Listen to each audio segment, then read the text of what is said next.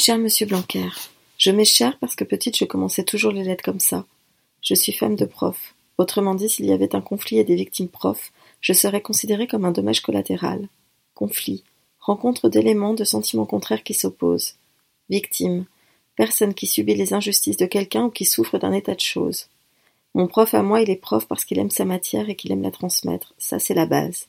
Et depuis qu'il enseigne, il a chaque jour devant lui une partie de l'humanité.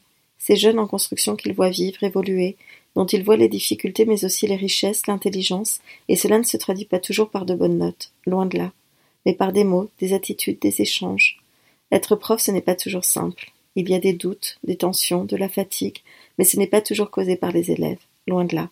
Parce qu'il y a des décisions prises par des gens qu'on ne voit jamais, des décisions qui viennent casser, violenter, brutaliser un canevas de choses mises en place avec force et passion par des profs au jour le jour. Mon prof à moi, quand il a vu la réforme du lycée, il s'est d'abord posé des questions.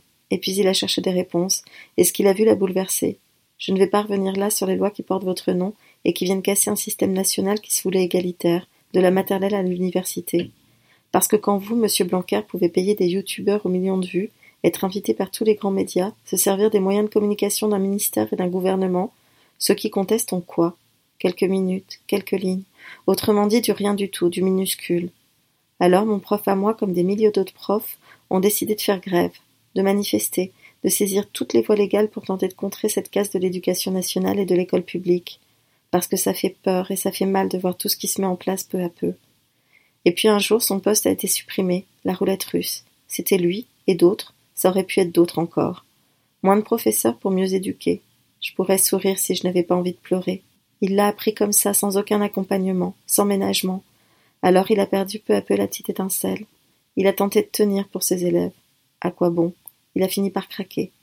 Par pudeur et respect pour lui, je n'en dirai pas plus.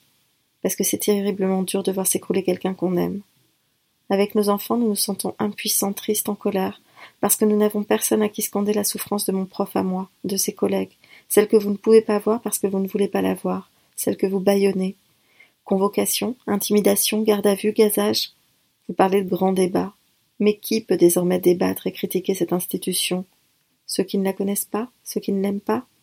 Ah, si, les syndicats peut-être Ah ben non, en fait. Parce qu'avec la loi de la transformation de la fonction publique, les syndicats vont se vider de leur substance. Il n'y aura plus de commission où représenter les travailleurs. Alors, monsieur Blanquer, plutôt que de prendre votre téléphone et appeler au hasard pour convaincre de voter, Arrêtez le désastre.